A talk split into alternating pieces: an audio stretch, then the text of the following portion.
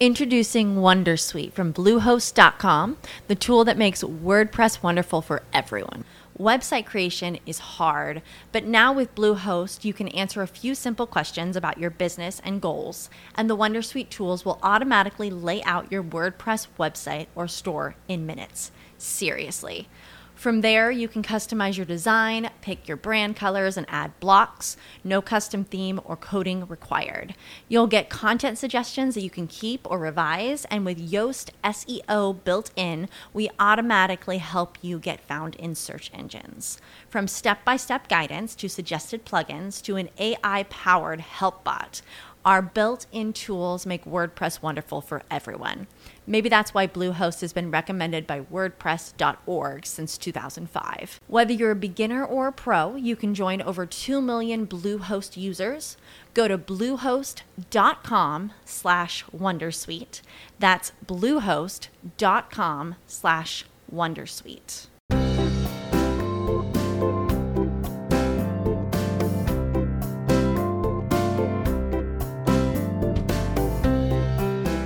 Esto es A Pie de Pizarra, un podcast de Emilcar FM. Hoy es 30 de mayo y este es mi capítulo 32. Bienvenidos.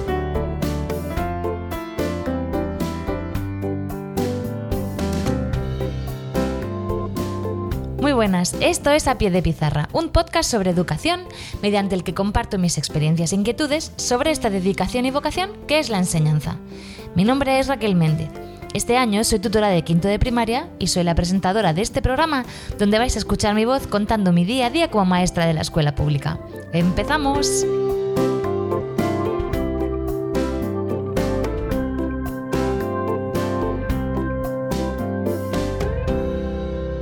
Hola a todos y muchísimas gracias por estar otra vez ahí. Bueno, cada vez que reparto los controles, es que como ahora estamos ahí terminando pues todas las evaluaciones y tal, cada vez que reparto los controles yo dejo a los niños que miren los fallos que han tenido, que se los anoten, que me pregunten las dudas que tienen y luego pues suelen hablar entre ellos. Y la frase, las frases que suelo escuchar es, jo, me ha suspendido. Pues yo he aprobado. Y yo pienso, no, no, yo no te he suspendido te has suspendido tú. Me sorprende bastante que el fracaso se asume como algo ajeno a, a ti, como que tú no eres el culpable de tu propio fracaso. Sin embargo, tú eres el protagonista de todos tus éxitos porque eres un campeón o una campeona, claro que sí. Tú apruebas, pero el otro te suspende.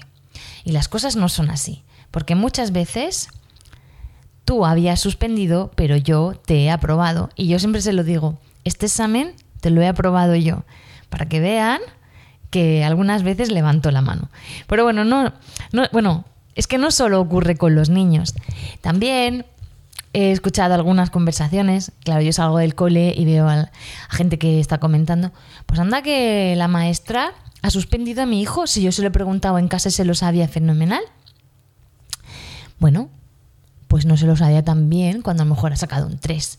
Y la maestra no es la que ha suspendido. A lo mejor es que mm, si se lo ha aprendido todo de memorieta y los controles que hemos hecho son de razonamiento para pensar, pues a lo mejor el problema que hay es que no sabe aplicar lo aprendido o que no ha estado atento en clase, porque en clase se trabaja todo eso, pues el conocimiento aplicado. Bien, ¿qué pasa? A pesar de todas las reuniones que hemos tenido a lo largo del curso, tanto con las familias como con los alumnos, pues dándoles estrategias de estudio, de aprendizaje, trabajando de forma diferente con distintas metodologías. Eh, pues eh, intentando compensar esas carencias de esos alumnos, pues ya sea a través de distintas actividades o con las sesiones de apoyo, yo lo, a mí me gusta que sean dentro del aula, pues aún así hay alumnos que no consiguen pues alcanzar todos los objetivos que, están establecidos para ese nivel o para la etapa.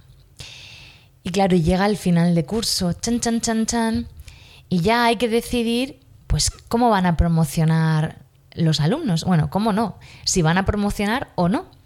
Y claro, es cuando coges pues todos los resultados de todos los controles, las notas de clase, si ha trabajado, su actitud, eh, la participación, y estás ahí que parecemos mm, matemáticos sacando ahí porcentajes con los, las tablas de Excel, que vamos todos como locos a ver si podemos sacar adelante el niño y a ver si con la competencia lingüística de inglés se compensa con la de lengua y luego la de sociales si le sale que tiene un nivel aceptable y el niño puede promocionar. Pero aún así, mm, es que muchas veces es difícil. Claro, cuando llegan situaciones en las que no sabes qué hacer, cada comunidad autónoma tiene una serie de normativa que regula los criterios de promoción de los alumnados por etapas. En la región de Murcia, que es donde yo trabajo, es la orden del 20 de noviembre del año 2014. Y ahí se regula la organización y la evaluación de la educación primaria en nuestra región. En su artículo 24 pues establece cuáles van a ser los criterios de promoción. Suelen ser bastante similares en todas las comunidades autónomas. Yo para algunos papás que dicen, pues es que no entiendo por qué ha repetido mi hijo, bueno, voy a dejar más o menos, no lo voy a leer entero porque sería un peñazo. De todas formas, quien quiera pues puede meterse en esta orden y vamos, en la página 270 sale del boletín oficial de la región de Murcia. No, la página, perdón, 42.615. En fin, en su artículo 24 te dice que eh, va a ser el claustro de profesores, esto suele ser, como he dicho antes, prácticamente en todas las comunidades autónomas. El claustro establece los criterios de promoción eh, y se tienen que establecer en la propuesta curricular de la etapa. En nuestro caso sería la etapa de educación infantil o la etapa de educación primaria. Y así, como ya está todo escrito dentro de la propuesta curricular, mm, ya te, puedes, te tienes que ceñir a lo que ha establecido cada centro. Se hace un análisis individual sobre la promoción de cada uno de los alumnos y en función del grado de adquisición de los objetivos de la etapa y las competencias del currículo, pues se tiene en cuenta también pues, toda la información que se recoge por los especialistas y la del tutor. Y eso es uno de los factores que va a influenciar en que el niño promocione, ¿no? También eh, se dice que si se accederá al curso a la etapa siguiente si ha logrado los objetivos de la etapa o los estándares de aprendizaje evaluables dentro de cada curso, y así como el grado de adquisición de las competencias correspondientes.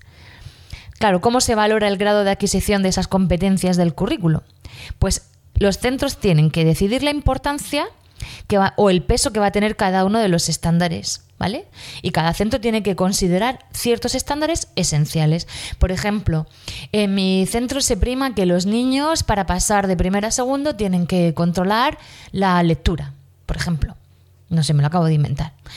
Pues si no tiene eh, ese criterio de promoción, si no lo ha adquirido, pues no puede pasar. ¿De acuerdo? Eh, o que tiene que controlar perfectamente el cálculo establecido para su nivel. Bueno, pues no tendría aprobada la competencia matemática. Bueno, aunque claro, tiene que tener más de dos áreas que no haya superado para poder pasar, de, para poder repetir. ¿De acuerdo? Porque si solo falla en un área, pues sí que pasa. Luego hay que establecer los perfiles de cada una de las áreas, así que se tienen que relacionar todos los estándares de aprendizaje eh, de cada área con la competencia que, que los estándares vayan a contribuir. Si un alumno promociona con calificación negativa en alguna de las áreas, o pues lo que el, tutor, bueno, tiene que informar a los padres qué va a pasar, con, por ejemplo, con el inglés suspenso y tiene que hacer un, un plan de trabajo para el periodo de vacaciones, donde se compensen, donde se trabajen esos estándares que el alumno no ha conseguido. En el siguiente curso se tiene que hacer un plan de refuerzo y recuperación de ese área. Si pasas al siguiente curso con el inglés, pues tienes que hacerle un plan de recuperación del inglés. Vale. Eh, una vez que el alumno pues, lo haya superado, se deja de hacer el plan de recuperación y el alumno sigue con la marcha. Eh, pero claro, yo esto lo veo, lo veo chungui. Si ya el niño no ha aprobado el inglés, por ejemplo, en tercero, métele tercero y cuarto. O mándale que, estudie solo por su cuenta en el verano con ese plan de trabajo. Y si los padres no saben inglés, pues vamos, que lo vea ahí un poco un poco deficitario, ¿vale? Eh, luego, también establece que aquí los alumnos con necesidades educativas especiales pueden repetir hasta dos cursos, ¿vale? Y se va a tomar como referente los estándares de aprendizaje fijado en su adaptación curricular, si es significativa, ¿de acuerdo? Entonces, se le va a evaluar en función de, de los estándares que se hayan establecido en su adaptación curricular individualizada. Muy bien. Ahora digo yo, vale, esto está fenomenal. Pero claro, mm, aunque todo esté especificado, todo esto de la repetición es muchísimo más complejo. Porque no solo de estándares y de objetivos y de contenidos vive el ser humano. Además, los contenidos son cíclicos, es decir, desde primero hasta sexto estamos trabajando la lectoescritura. Desde primero hasta sexto estamos trabajando el cálculo, la resolución de problemas, madre mía, el relieve, los planetas, eh, los seres vivos, todo el cuerpo humano, todo se va viendo, claro, muchísimo más ampliado. Entonces, vamos a ver, mm, si este año este alumno pues no ha adquirido este estándar, pero tiene, yo qué sé, imagínate, de 120 estándares, hay 30 que no ha adquirido, ¿vale? Aunque sean básicos, ¿qué ha adquirido? Coña, no lo dejes repetir. Si el año que viene se va a trabajar lo mismo, céntrate en lo que le va a fallar, apóyale, hazle el plan de trabajo, porque claro, va a tener que repetir todo lo que ya sí que ha aprobado. No sé, es que yo le veo cojear por todas partes. Pero claro, todo tiene su carabe, ¿vale? Em, yo, mm, si un aprendizaje, o sea, un, si un estándar o un contenido no es de los básicos, ¿De acuerdo? Pues, por ejemplo, que sepa dividir por dos cifras, vale, no sabe dividir por dos cifras, pero tiene la división de una cifra. Pues ya aprenderá a dividir por dos cifras. Yo tengo amigas mm, que cada vez que teníamos exámenes, incluso en la universidad, les tenía que cifras. Y una amiga mía que hizo óptica le expliqué cómo se dividía por decimales en el dividendo y en el divisor.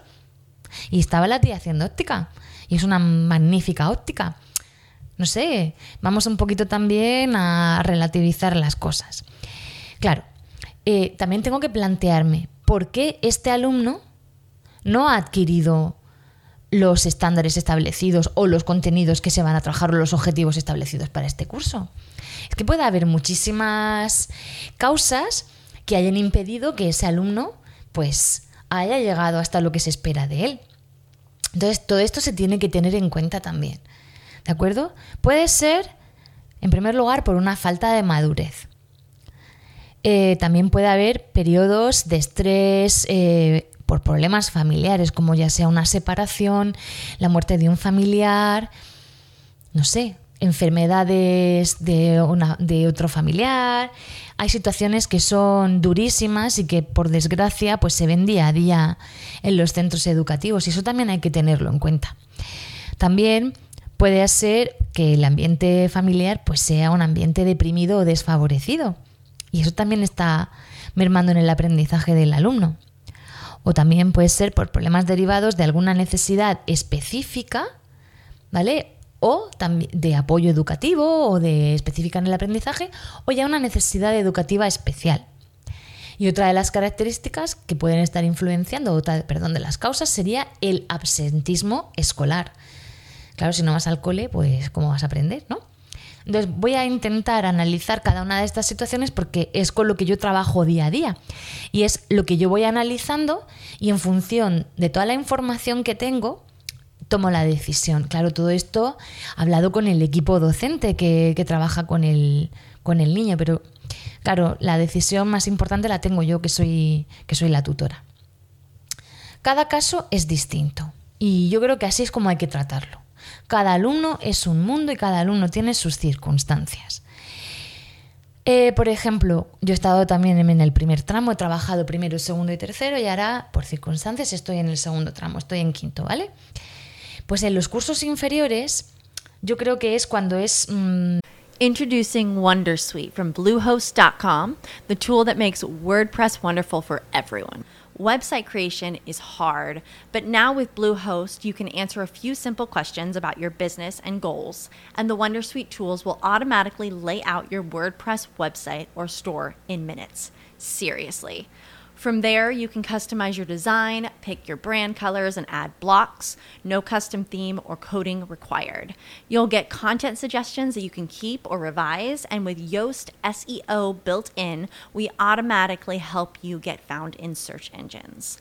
From step by step guidance to suggested plugins to an AI powered help bot.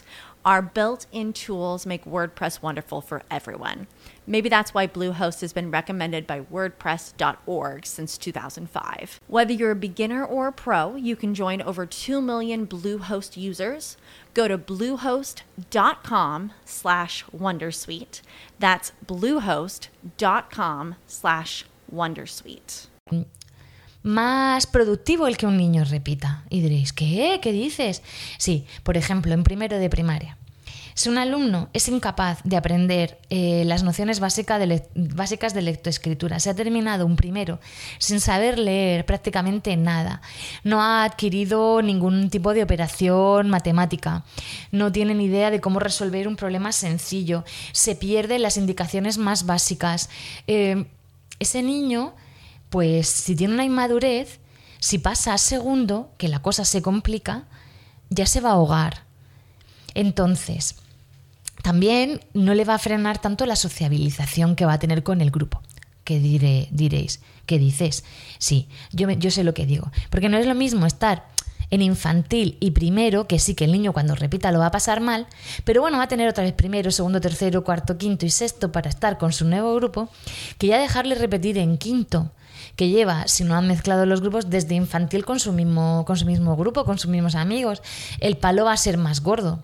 Pero también que suba un niño a quinto sin saber leer es fuerte. Porque algo ha fallado en nuestra detección, ¿vale? De qué es lo que falla en este alumno. ¿Por qué no se ha quedado a repetir en cursos inferiores? Que le iba a venir bien. Pero bueno, claro, en todos casos, en todos los casos no le va a venir bien que eso es lo que voy a hablar después. Entonces, eh, en estos casos, niños que sí que tienen muchísimas dificultades de aprendizaje en ciclos en cursos inferiores, pues eso les puede servir para afianzar esos aprendizajes. ¿De acuerdo? Es lo que he explicado.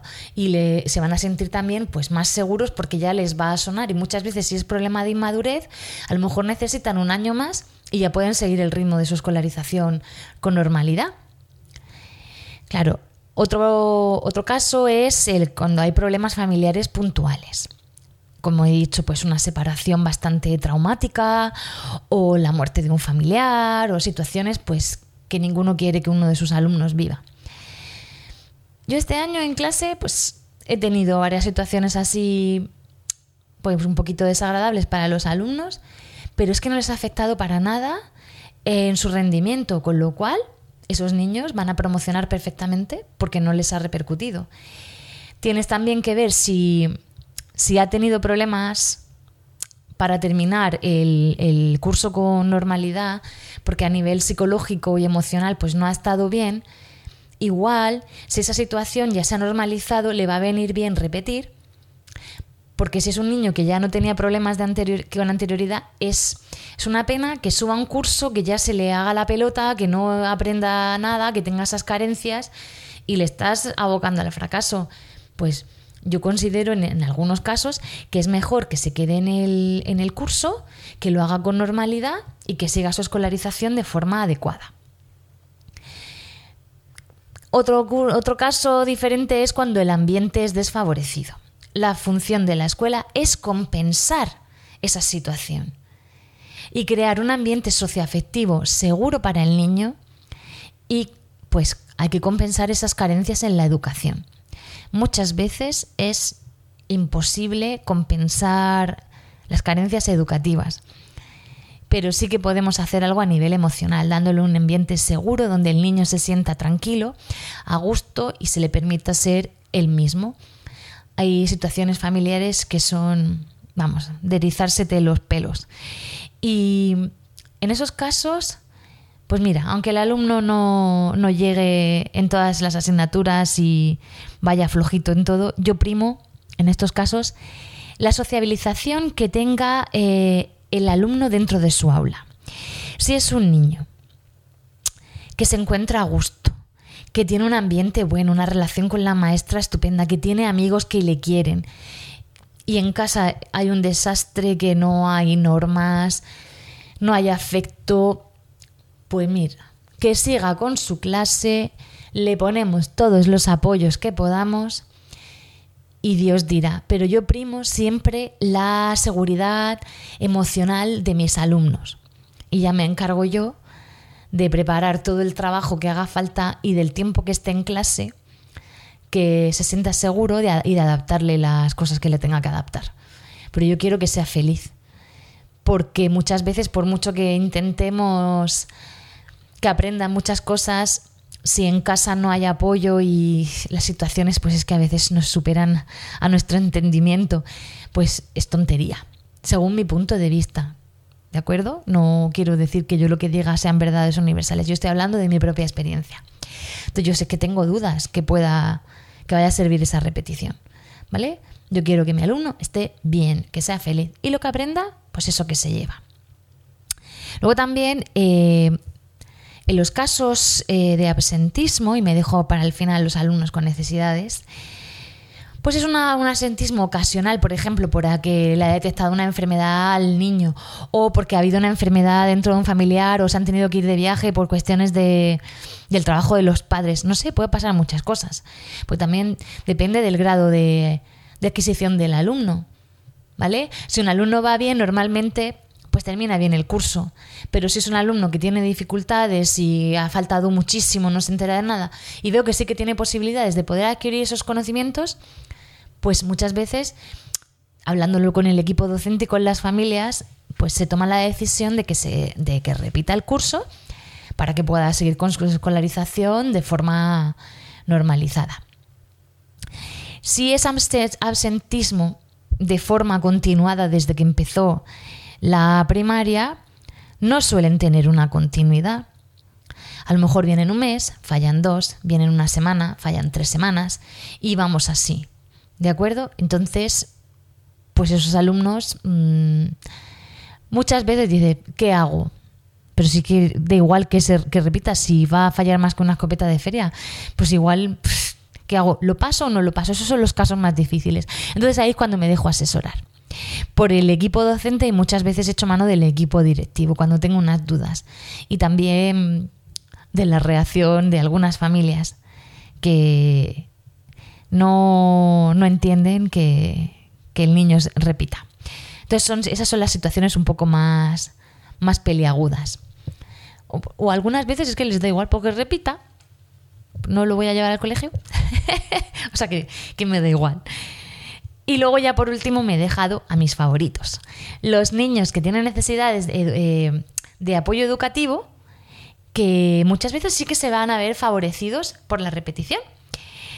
Porque a lo mejor son alumnos que, que no que les cuesta trabajo entender las cosas a la primera y si repiten otro año, como se sienten más seguros, pues ya les suenan las cosas y, y te sorprende.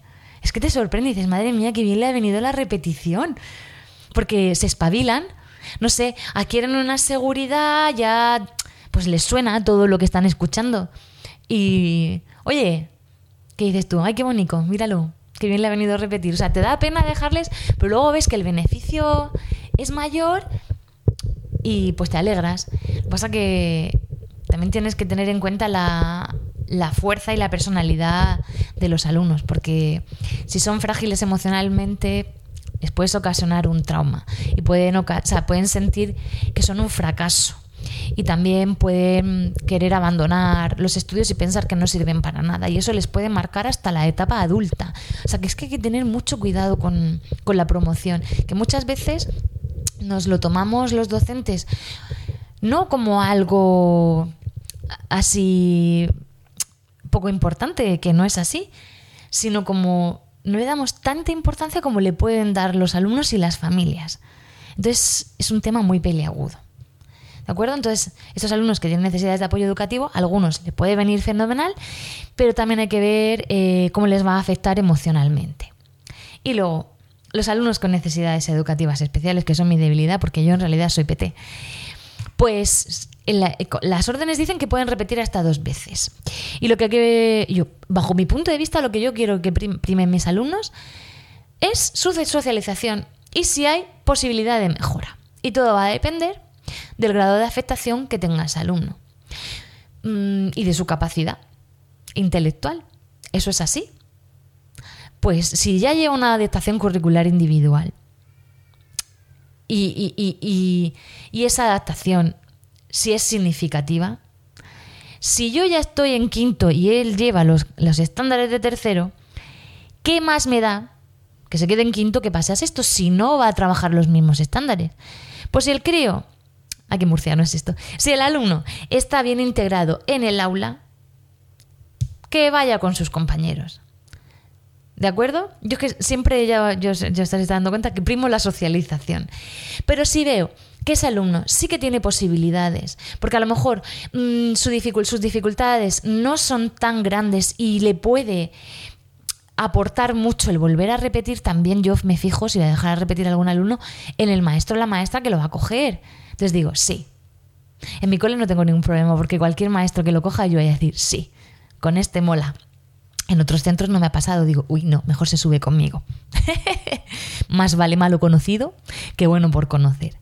Entonces, yo siempre me reúno, me he reunido con la cuando yo era PT con el tutor y ahora que soy tutora, pues me reúno con la especialista en pedagogía terapéutica y vemos ¿Qué piensas? ¿Le va a venir bien repetir? Claro, porque pasan muchas horas también con la PT. Bueno, en mi, en mi caso está dentro del aula. Y con la logopeda. Y decidimos. Y también Suelo pillar a la orientadora del cole, que es súper competente, y ahí pues lo que me hace que tome una decisión o la otra. Porque no hay que olvidar que la repetición es una situación difícil, tanto para los alumnos y para las familias, y también para el equipo docente. Quiero que quede claro que los maestros velamos por nuestros alumnos y que queremos lo mejor para todos ellos. También quiero que quede claro que yo entiendo que unos padres se enfaden y me echen la culpa. Pero una vez pasado el enfado, pues recapacita y piensa, ¿qué es lo que puedo hacer para, para ayudar a mi hijo? Y seguro que vais a, vais a intentar hacer lo mejor, porque vuestros hijos son lo que, son lo que más queréis. Bueno, espero haberos aclarado algo de esto. Yo este curso, gracias a Dios, sí que me he visto en alguna situación de tener que pensar si repito o no, pero he decidido que todos mis ratoncitos se vienen conmigo a sexto y el año que viene, pues la providencia decidirá. No, decidiré yo. A ver, les voy a dar una oportunidad. Y bueno, espero vuestros comentarios en Emilcar FM a pie de pizarra y por favor, echaos un paseillo por la red porque esta semana no sé ni qué podcast eh, deciros que escuchéis porque están todos al rojo vivo. Lo que pasa, claro, yo soy muy fan de Trasteando en la Escuela, que siempre ofrece unas alternativas en la educación fantásticas. Y a mí, Carmela, con sus bacteriófagos, bueno, es que me tiene enamorada. Siempre aprendo muchísimo pero no os perdáis un paseo por Shanghai, eh, Trending, eh, Emil, Carl Daily, Swiss Spain, es que son todos joyitas, son obras de arte. Y bueno, os veo dentro de dos semanas. Bueno, no os veo, pero os siento, porque si no, ya sabéis, os quedaréis sin recreo. Hasta luego.